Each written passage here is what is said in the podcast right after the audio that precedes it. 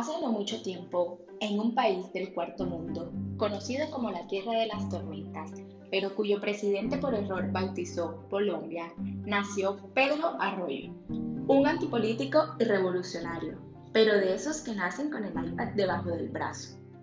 Arroyo sueña con gobernar los siete reinos, o en el peor de los casos, uno de ellos, y ha visto duros debates democráticos en Twitter como el enfrentamiento entre el presidente de Invernalia y un agitador de Colombia, en el que se llamaban losers entre ellos al perder las elecciones. Memorable. Arroyo era un soñador digital.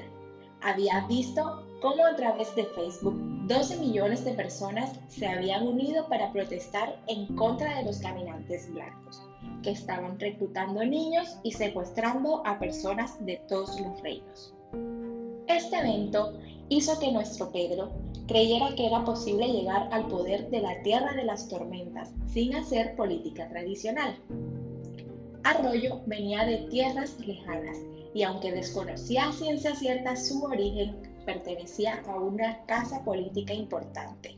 Así que para marcar la diferencia entre los próximos comicios, inició haciendo activismo en redes sociales con enfoque de género, sin patrocinio de caminantes blancos y sin dragones. ¿Crees que logrará renovar la democracia? ¿Qué le depara el camino a Pedro Arroyo?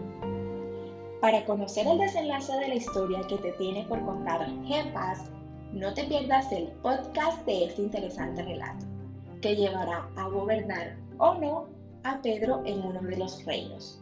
La ola verde is coming.